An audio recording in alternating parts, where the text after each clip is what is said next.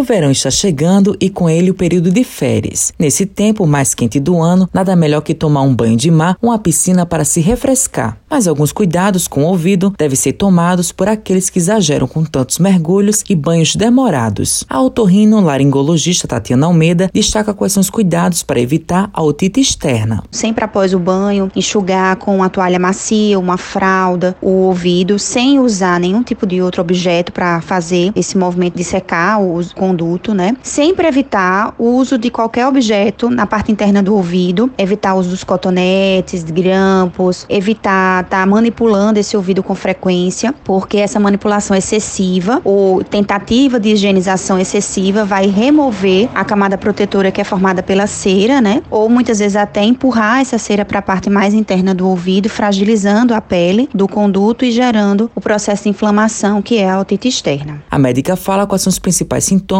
da otite. O principal sintoma de uma otite externa é a dor. Essa dor ela tende a aumentar se não houver um tratamento adequado, porque com o passar do tempo, a inflamação dessa pele, né, desse conduto, vai gerando um inchaço, um edema e vai trazendo outros sintomas, como por exemplo, sensação de ouvido tampado, pode diminuir a audição momentaneamente, pode gerar zumbido dentro do ouvido, pode inclusive promover a produção de uma secreção, né, de um líquido no ouvido que é provocado por um processo inflamatório mais já de mais dias, né? E isso acaba também gerando mais dor, mais desconforto e algumas vezes pode também levar ao aparecimento de episódios de febre. Tatiana comenta quais são os tratamentos da doença. Pode ser feito com os de analgésicos por via oral e se houver, além de um processo inflamatório, sinais de infecção, aí se faz necessária a introdução de algum tipo de antibiótico, podendo ser antibiótico oral ou antibiótico tópico. Existem também os analgésicos tópicos que auxiliam no, no processo de tratamento da inflamação. Alguns, inclusive, vêm em associação com os analgésicos, os, os antibióticos também, tá? E o ideal é que seja feita uma avaliação prévia com o otorrino para que se avalie, se analise a necessidade da introdução do antibiótico ou não. Matheus Silomar para a Rádio Tabajara, uma emissora da EPC, empresa paraibana de comunicação.